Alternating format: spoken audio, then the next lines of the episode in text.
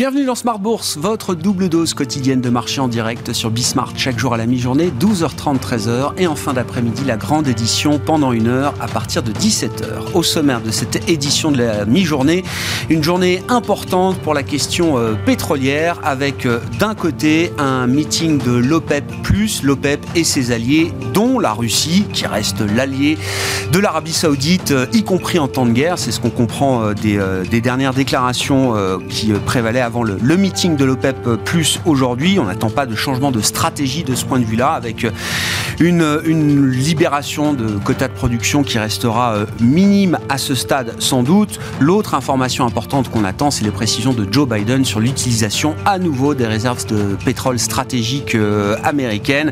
L'agence d'information Bloomberg euh, nous annonce que les États-Unis, Washington, pourraient décider de, de mesures inédites en libérant peut-être jusqu'à un million de barils chaque jour pendant plusieurs mois pour un montant total qui pourrait atteindre 180 millions de barils, issus donc des réserves stratégiques de pétrole américaines, des réserves qui étaient estimées à fin mars par l'Agence américaine de l'énergie à 568 millions de barils.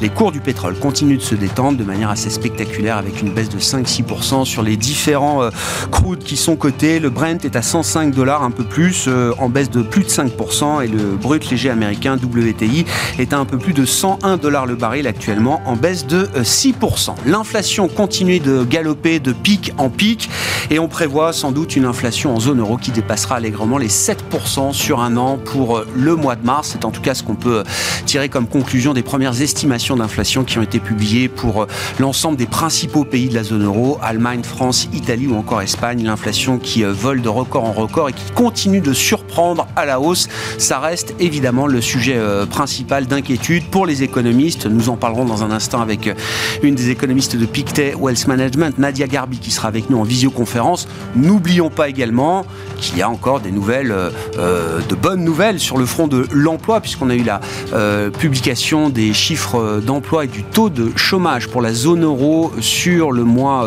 écoulé, pour le mois de février précisément. Un taux de chômage qui continue de reculer à un nouveau plus bas historique, quasiment à 6,8% désormais. Et dans ce contexte, nous évoquerons le cas des actions européennes après le fort rebond des dernières semaines qui a permis aux indices actions en Europe d'effacer les pertes liées au déclenchement de la crise russe et de la guerre en Ukraine. Qu'est-ce qui est intégré à ce stade par les euh, marchés actions euh, européens? Quelles peuvent être les euh, recommandations stratégiques? Nous en parlerons avec Roland Caloyan qui nous accompagnera pendant cette demi-heure en plateau, le responsable de la stratégie action européenne de Société Générale CIP.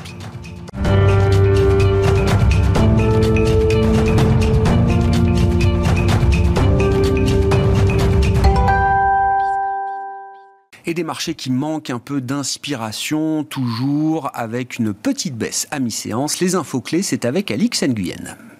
Après une tentative de rebond à l'ouverture, l'indice parisien avance désormais sans tendance claire. Le marché se trouve globalement soutenu par le repli des cours du pétrole, alors que les États-Unis s'apprêtent à puiser jusqu'à 1 million de barils par jour dans leurs réserves stratégiques de pétrole afin de détendre les prix. Euh, une annonce de recours sans précédent avec un effet immédiat sur le WTI, ramené ce matin à près de 100 dollars. Pour rappel, une réunion des pays producteurs de l'OPEP+, se tiendra aujourd'hui attend un léger relèvement de sa production. L'indice stocks européen du secteur du pétrole et du gaz recule. À Paris, Total Energy avance dans le rouge. Même chose pour BP à Londres ou encore Eni à Milan. A contrario, les secteurs du transport et des loisirs sont appréciés. Lufthansa, IAG ou Air France KLM progressent. À New York, le S&P 500 connaissait hier son premier repli en cinq séances. Même chose pour le Nasdaq et plus largement pour les marchés asiatiques ce matin. Le CSI 300 chinois et le Hang Seng de la bourse de Hong Kong ont fait les frais de la contraction au mois de mars de l'activité manufacturière chinoise. On retient aussi que les responsables de la SEC euh, ont écarté la perspective d'un accord rapide qui permettrait à certaines entreprises chinoises de rester cotées aux États-Unis. Les places financières dans leur ensemble sont sur le point de boucler leur pire trimestre depuis deux ans, euh, sous l'effet de plusieurs facteurs, donc, euh, dont les craintes d'un ralentissement de la croissance, la guerre en Ukraine et son effet sur les cours des matières premières. Le tout alors que les banques centrales retirent progressivement leurs mesures de soutien. Les pressions inflationnistes les poussant par ailleurs à s'orienter vers des hausses de taux d'intérêt. S'agissant du reste des valeurs à suivre, on retrouve en principal soutien du CAC le secteur du luxe. Kering et Hermès sont en hausse. À noter que L'Oréal avance aussi dans le vert. Et puis, autre ambiance pour Worldline, dont le titre recule nettement. Le groupe fait les frais d'une information de Bloomberg, selon laquelle Apple développerait sa propre technologie et ses propres infrastructures en matière de système de paiement. Tendance, mon ami, c'est chaque jour à 12h30 et 17h avec Alix Nguyen dans Smart Bourse sur Bismart.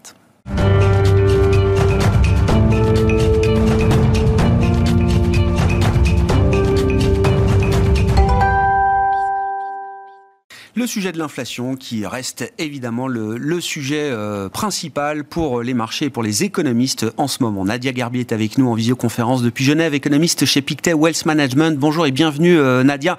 Je, donne quand même les chiffres. Alors en données harmonisées, première estimation d'inflation pour les principaux pays de la zone euro pour le mois de mars. 7,6% en Allemagne, 5,1% en France, 7% en Italie et quasiment 10% en Espagne, 9,8% euh, précisément selon la, la mesure harmonisée pour l'inflation euh, espagnole. Euh, que dire des dynamiques qui sont à l'œuvre derrière ces euh, premières estimations du mois de mars, Nadia? Et a-t-on quand même toujours l'idée d'un pic prochain en matière d'inflation en, zone euro? Bonjour Grégoire. Oui, alors c'est vrai que ces chiffres d'inflation pour le mois de mars surprennent à la hausse pour la plupart des, des pays. Alors on n'a pas encore le détail complet euh, des chiffres euh, d'inflation, mais si on se base sur les éléments qui ont été euh, indiqués par les différents instituts statistiques, on voit que c'est avant tout une histoire de prix de l'énergie et de l'alimentation, alors que les, les, prix dans les services accélèrent, mais dans une moindre moindre mesure. Maintenant, la question, effectivement, c'est euh, à quoi s'attendre euh, non seulement pour le chiffre de zone euro, mais aussi pour, euh, pour la suite. Alors, pour le chiffre en zone euro, nous, on table vers une prévision d'inflation à 7,4%. Elle sera publiée demain. Et il y a des risques à, la hausse. Et ce qui concerne le, pic, bon, c'est un peu la question que tout le monde se pose. Nous, on le, on le place en avril sur nos, sur nos estimations. Mais ce serait pas la première fois qu'on repousserait le, pic, euh, le pic cette année. Mais effectivement, nous, on le voit en tout cas en avril. Et, c'est un pic aujourd'hui. Je, je vous embête pas trop sur la, question du pic, euh, enfin du timing du pic, en tout cas, euh, Nadia. Mais c'est un pic qui devient fonction désormais aussi peut-être de la crise russe, de la guerre en, en Ukraine. Là aussi, c'est un nouveau facteur à intégrer pour comprendre l'idée d'un pic d'inflation prochainement? Oui, tout à fait. Ça dépend beaucoup, effectivement, euh, de l'évolution du, conflit entre la, Russie et l'Ukraine et bien sûr des prix, euh, des, prix des matières euh, premières. C'est vrai qu'on a une détente, hein, comme vous le mentionniez au début, sur le cours du prix du, brut.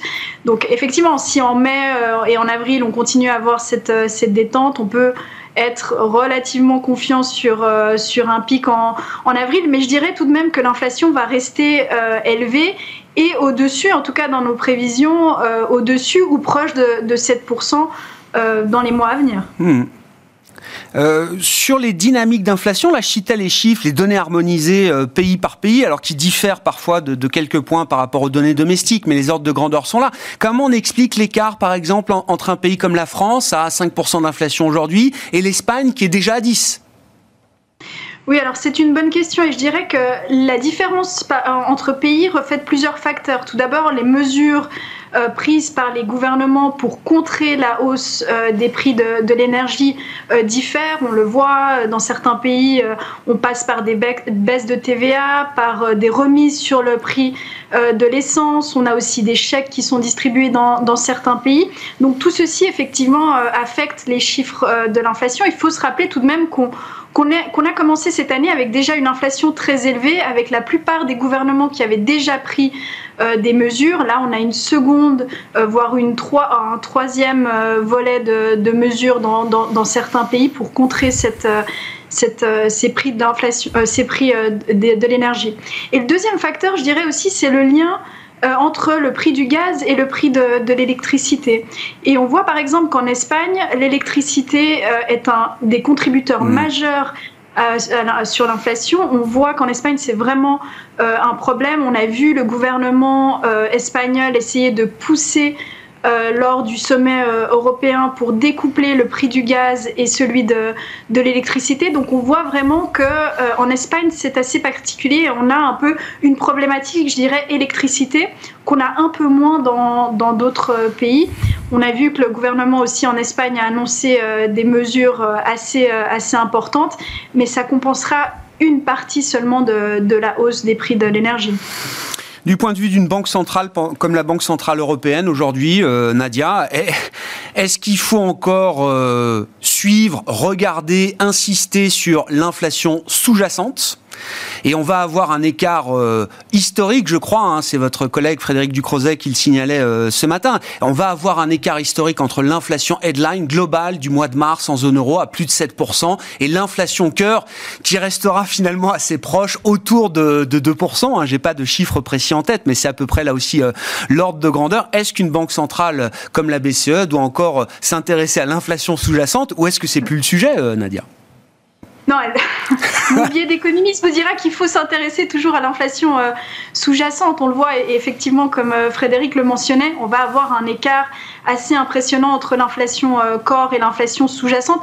On va tout de même voir une certaine accélération aussi de l'inflation corps en zone euro, autour de, de 3%, voire un peu plus, proche des 3, des 3,5%. Donc c'est vrai que pour la BCE, euh, je pense que euh, l'inflation corps reste un élément euh, majeur dans sa, dans sa politique monétaire.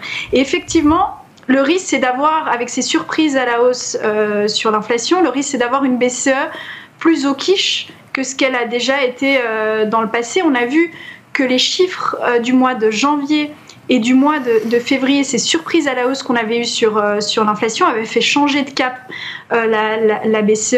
Et effectivement, le risque, c'est d'avoir une, une, banque centrale un peu, plus, euh, un peu plus au quiche. On voit aussi que le marché maintenant price de hausse de taux cette année. Nous, on table toujours sur une hausse de mm. taux en décembre. On n'a pas changé notre, notre scénario.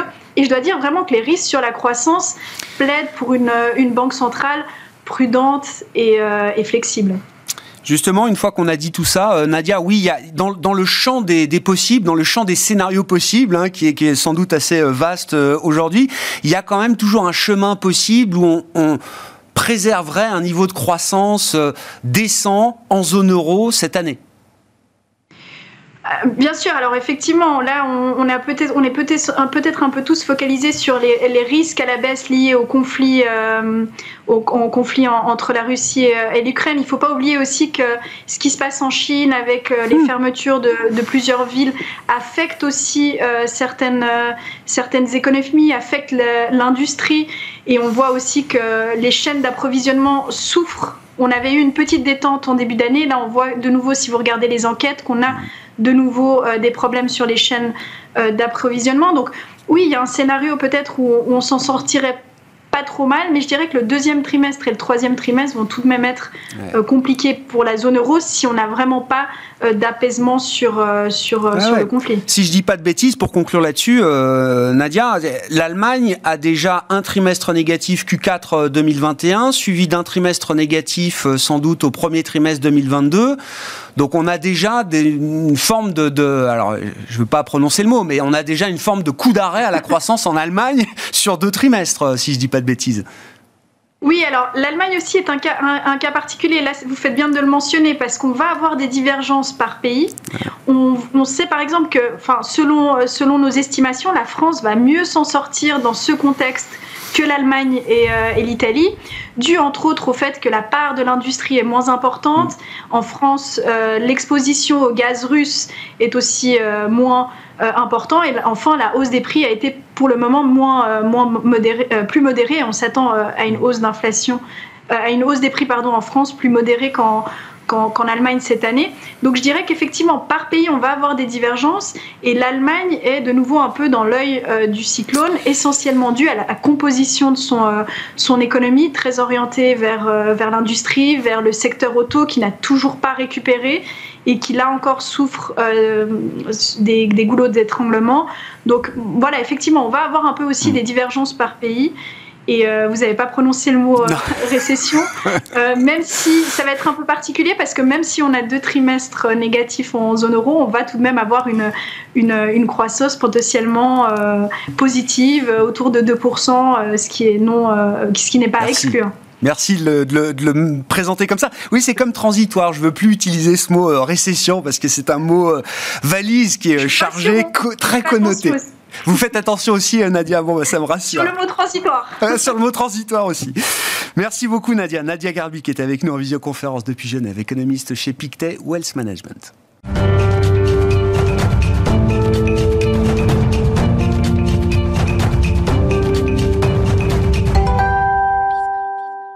Il y a des mots qu'on veut plus prononcer, mais il faut quand même bien se poser les questions. Roland avec nous pour évoquer la situation des actions européennes et euh, dresser peut-être quelques lignes en matière de stratégie action euh, en Europe. Roland Caloyan, qui est responsable de la stratégie action européenne de Société Générale CIB. Bonjour Roland. Bonjour Grégoire. Qu'est-ce qui est pricé dans les indices actions euh, en Europe? Alors, je dis les indices actions en général, mais vous regardez les choses un peu plus finement, notamment avec des indices sectoriels qui permettent de comprendre un petit peu quels sont les messages envoyés par le marché action européen, encore une fois, après ce fort rebond qui a permis, entre guillemets, je le dis, d'effacer les pertes liées euh, au déclenchement de la, guerre en Ukraine eh bien, effectivement, quand on regarde au niveau du marché, on a eu un, fort rebond. Les niveaux sont pas si euh, déprimés que cela hein, au niveau du, marché. Mais en fait, euh, quand on regarde dans le détail, il y a quand même beaucoup de pessimisme sur, sur, les actions européennes.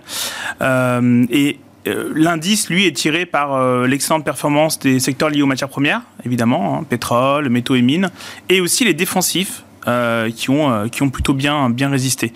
quand on regarde un petit peu nos modèles qu'on a où on compare un petit peu les cycliques, le compartiment cyclique du marché et les secteurs défensifs, on est aujourd'hui sur des niveaux où on price un PMI manufacturier dans la zone euro autour de 45. Donc en dessous de 50, le PMI indique une contraction de l'économie. Et là, on est à 45. Euh, le dernier, euh, dernier chiffre qu'on avait du PMI, c'était quand même 58. on n'est pas naïf, ça va baisser. Euh, mais est-ce qu'on va rester durablement en dessous des 50 Est-ce qu'on aura vraiment une récession? Donc ça, c'est la, la vraie question. En tout cas, il y a certains secteurs qui sont vraiment sur des niveaux de valorisation extrêmement euh, intéressant aujourd'hui, euh, et en particulier les secteurs qui sont liés à la consommation. Ouais, des secteurs, alors on pourra, on pourra détailler, mais des secteurs dont vous dites effectivement qui intègrent beaucoup plus qu'un simple trou d'air sur la production ou sur euh, la croissance, qui intègrent vraiment un scénario beaucoup plus sévère que ce qu'on peut imaginer peut-être aujourd'hui. Oui, et, et le marché, c'est positionné pour un, scénario type stagflation, c'est-à-dire quand je disais matière première d'un côté et euh, défensif de l'autre, ça c'est typiquement le portefeuille de stagflation. Mm. Parce que stagflation, c'est récession et inflation. Récession, on préfère les défensifs. Et inflation, on va chercher des matières premières. Mm. Donc c'est ça que le marché, le marché s'est vraiment positionné là-dessus. Alors effectivement, quand on regarde les indices euh, CAC 40, Stock 600, etc., puisqu'on a des matières premières et euh, des défensifs, bah, ça tient plutôt pas trop mal. Euh, mais effectivement, il euh, y a, d'autres pans qui, euh, qui indiquent déjà un, fort ralentissement économique. Et c'est pas étonnant alors de trouver le secteur de la consommation, j'imagine, dans ces secteurs très affectés par la situation actuelle qui price quelque chose de très négatif, qui, qui sont déjà dans une forme d'excès, vous dites, en termes de valorisation ou de de-rating, Roland? C'est l'automobile, par exemple. Euh, l'automobile en Europe qui se traite euh, sur, un, sur un PE de, de 6. Euh, au début de l'année, on était sur un PE de 7,5. donc vous voyez, le dérating est assez important. Et quand on compare en historique, à, 6, on, est proche des, plus bas historiques. historiques. Sachant que les perspectives sont pas mauvaises pour le secteur, parce qu'il y a beaucoup de gens qui n'ont pas pu acheter l'automobile. Hein. On le voit bien sur les immatriculations qui ont été en baisse depuis le Covid, pour des problématiques d'approvisionnement, etc. Donc là, il y a effectivement, quand on achète une action, on n'achète pas simplement le bénéfice de l'année 1, mais on se projette sur euh, euh, plusieurs années. Et là, effectivement, il y, a, un phénomène de rattrapage, puisque les gens n'ont pas pu acheter leur voiture euh, les deux dernières et années. Quoi, le marché oublie les carnets de commandes qui sont toujours là, remplis pour les prochains mois, les prochaines années? C'est effectivement... nous, on est on est resté à l'écart du secteur, du secteur automobile pendant un moment. et effectivement, là, sur les niveaux de valorisation, ah on dit on peut plus. et on est repassé, on est repassé surpondéré dans, dans, notre stratégie sur le secteur automobile. Effectivement, on pense qu'il y a beaucoup, beaucoup aujourd'hui de, de, de, pessimisme sur le secteur. Ouais, ouais. Est-ce qu'il y a d'autres secteurs dans la consommation là qui vous paraissent être en excès de pessimisme aujourd'hui, malgré effectivement un environnement qui est inquiétant. Hein? Il ne s'agit pas d'être, euh, on n'est pas dans un monde de bisounours aujourd'hui bah. où euh, euh, le verre ne serait que qu'à moitié plein en permanence. Hein, donc, autre secteur qu'on a remonté récemment, pareil sur des questions de valorisation, c'est la distribution spécialisée, distribution généralisée, hein, pas alimentaire. Ouais, ouais, je comprends. Là, là, là, c'est pareil. On est sur des niveaux de, de valorisation qu'on a avait atteint en mars 2020. Hmm. Mars 2020, euh, les boutiques étaient fermées. C'est-à-dire que les gens ne pouvaient même pas aller euh, acheter euh, des, des, nouvelles, des nouveaux vêtements, etc. Et aujourd'hui, on retrouve ces niveaux-là. Donc j'entends effectivement qu'il y a une, avec l'inflation, il va y avoir un, problème et, potentiellement un peu de tension sur le, sur le, le pouvoir d'achat. Des Européens. Quoique, on peut en discuter aussi parce qu'il y a quand même un taux de chômage qui est historiquement bas, vous l'aviez rappelé. Il y a un niveau d'épargne qui est très très élevé. Euh, et puis, euh, si on prend en compte au fait, le fait qu'il y avait beaucoup de, gens qui étaient en chômage partiel et qui euh, maintenant sont à, à 100%, voire en intégrant les heures supplémentaires, les primes, etc., euh, effectivement, l'impact devrait être euh, plus mesuré que ce qu'attend le, ce qu'attend le marché. Euh, et, la distribution, c'est un des secteurs sur lesquels les analystes ont déjà commencé à, baisser leurs estimations. Mmh. donc on pense effectivement que c'est un bon moment pour, pour venir en rajouter dans les portefeuilles. Oui, je comprends. Très très clair, effectivement. Alors voilà, si on ne croit pas une, une un effondrement total de, de l'économie, il y a des opportunités déjà dans ce, ce marché euh, action euh, européen. Euh, si on regarde sur euh, un plan peut-être plus long terme, plus stratégique. Euh, on évoque beaucoup alors les grandes thématiques, les méga tendances. Hein. ça fait des années que les investisseurs s'appuient sur ces méga trends pour pour flécher leurs investissements euh, long terme euh, stratégiques. Qu'est-ce qu'on peut dire des, des méga tendances qui existaient avant le conflit ukrainien et la crise géopolitique avec la Russie? Est-ce qu'il y a de nouvelles tendances qui apparaissent? Est-ce qu'il y a des tendances qui sont renforcées, multipliées d'une certaine manière? Bah, je, je, vais commencer par euh, celle que j'avais déjà présentée sur ce plateau. Que vous défendez depuis la première heure. le Green Deal, eh euh, évidemment. Euh, et ce qui est très intéressant sur le Green Deal, c'est que on, on, on l'avait joué pour des raisons de bah, décarbonisation de, de, de l'Europe, réduction des, des, gaz à effet de serre. Il y avait tout ce plan qui était mis en place d'investissement sur, sur plusieurs années. Et on s'aperçoit qu'avec cette crise, on est passé euh, d'un euh, point de vue très, euh, on va dire, écologique à un point de vue géostratégique. Aujourd'hui, quand on écoute la Commission européenne, le Green Deal, les investissements dans les énergies renouvelables, c'est devenu une stratégie. Non pas que pour se décarboner, mais aussi pour l'indépendance énergétique. Mm, mm, Mm, Et ça, Ursula von der Leyen, la présidente de la Commission européenne, insiste beaucoup là-dessus. Euh, les différents euh, gouvernements aussi. Donc, il va y avoir une volonté d'accélérer les investissements dans les prochaines années. Et euh, il y a aussi un besoin, peut-être aussi, de, de, simplifier un peu. On a vu en Allemagne, ils veulent simplifier un petit peu aussi les, les normes pour pouvoir accélérer et mettre en place plus rapidement des panneaux solaires, de l'éolien, etc. Donc là, c'est vraiment pour nous encore le cœur de notre stratégie. Ouais, ça, ne ça, ne fait que renforcer cette.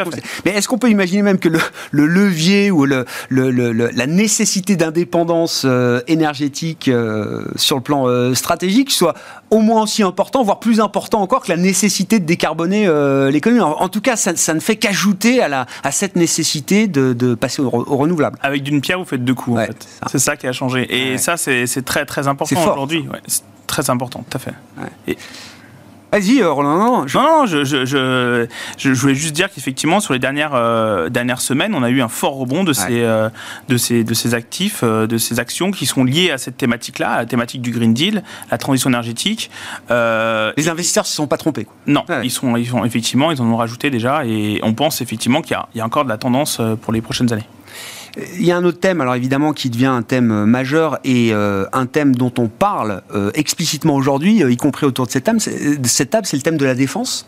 Euh, qui dit défense dit euh, armement, d'une certaine manière, et c'est vrai que ce sont des, des, valeurs. Alors, moi, je sais que les gérants avaient peu l'habitude de communiquer sur ce genre de valeurs qui étaient détenues hein, par beaucoup d'investisseurs. Ce sont des valeurs de grande qualité sur le plan financier, notamment.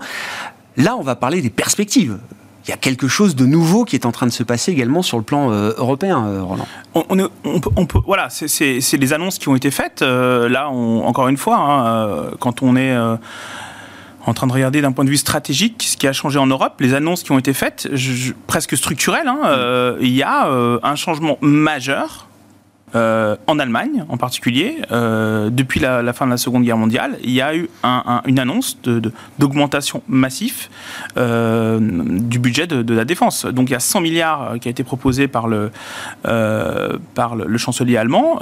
ça ramènerait effectivement le budget de la défense à plus de 2% du PIB. Je vous rappelle les, les, les, euh, guidelines de, l'OTAN. Hein. C'est 2% de dépenses euh, par an euh, du, PIB. Et on doit, il y a une deuxième métrique aussi, on n'en parle jamais, mais c'est 20% en dépenses d'équipement. D'accord. Dans ces 2% de dépenses, il faut qu'il y ait 20%, un cinquième qui soit dédié à de l'équipement réel. Tout à fait. Et Pas juste de l'administratif ou autre chose. Et l'Allemagne était en retard sur les deux. Elle était à 1,5% de budget de défense et elle était à 18,5% en, équipement. Et donc là, effectivement, il va y avoir une, augmentation pour les deux. Donc on peut imaginer que dans les mois, les années à venir, euh, il va y avoir effectivement des carnets de commandes qui vont être plus importants pour les valeurs qui sont spécialisées dans ce domaine-là. C'est des sociétés européennes qui en profiteront, euh, Roland? Logiquement, oui, effectivement. Euh, non, mais c'est une question. Hein. Oui, les Européens vont essayer effectivement d'acheter, d'acheter européen. Et, et, ce qui est intéressant, c'est il y a aussi d'autres secteurs, alors qui sont moins directement impacté, mais dans l'ingénierie par exemple, euh, et même dans la partie euh, logicielle, parce que il faut faire euh, des, il y a un besoin quand, quand on construit des, des, des, satellites, etc., d'avoir des logiciels spécialisés, et donc il y, a effectivement les valeurs, les pure players dans la défense, mais il y a aussi, il y aura aussi un impact sur d'autres secteurs.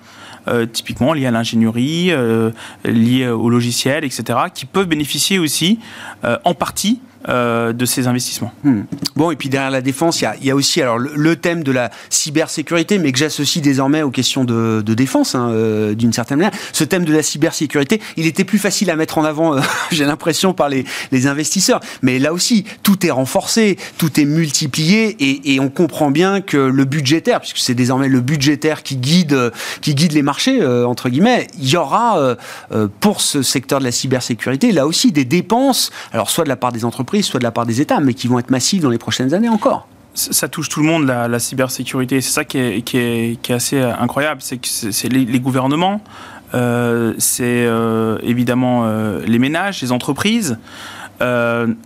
c'est un peu la contrepartie de, la digitalisation de notre économie. Mm. Tout est digital aujourd'hui. On paye nos impôts euh, en ligne, voilà. Donc il faut avoir des systèmes de, de, sécurité parce que les cyberattaques évoluent aussi. Mm. C'est ça qui est important. Hein. C'est pas toujours la même manière, la, même manière donc, qui arrive. Donc effectivement, il y a un besoin d'avoir de la cybersécurité. Alors le problème, c'est euh, pour les investisseurs européens qui nous écoutent, c'est qu'il n'y a pas beaucoup de valeur en Europe. C'est très américain.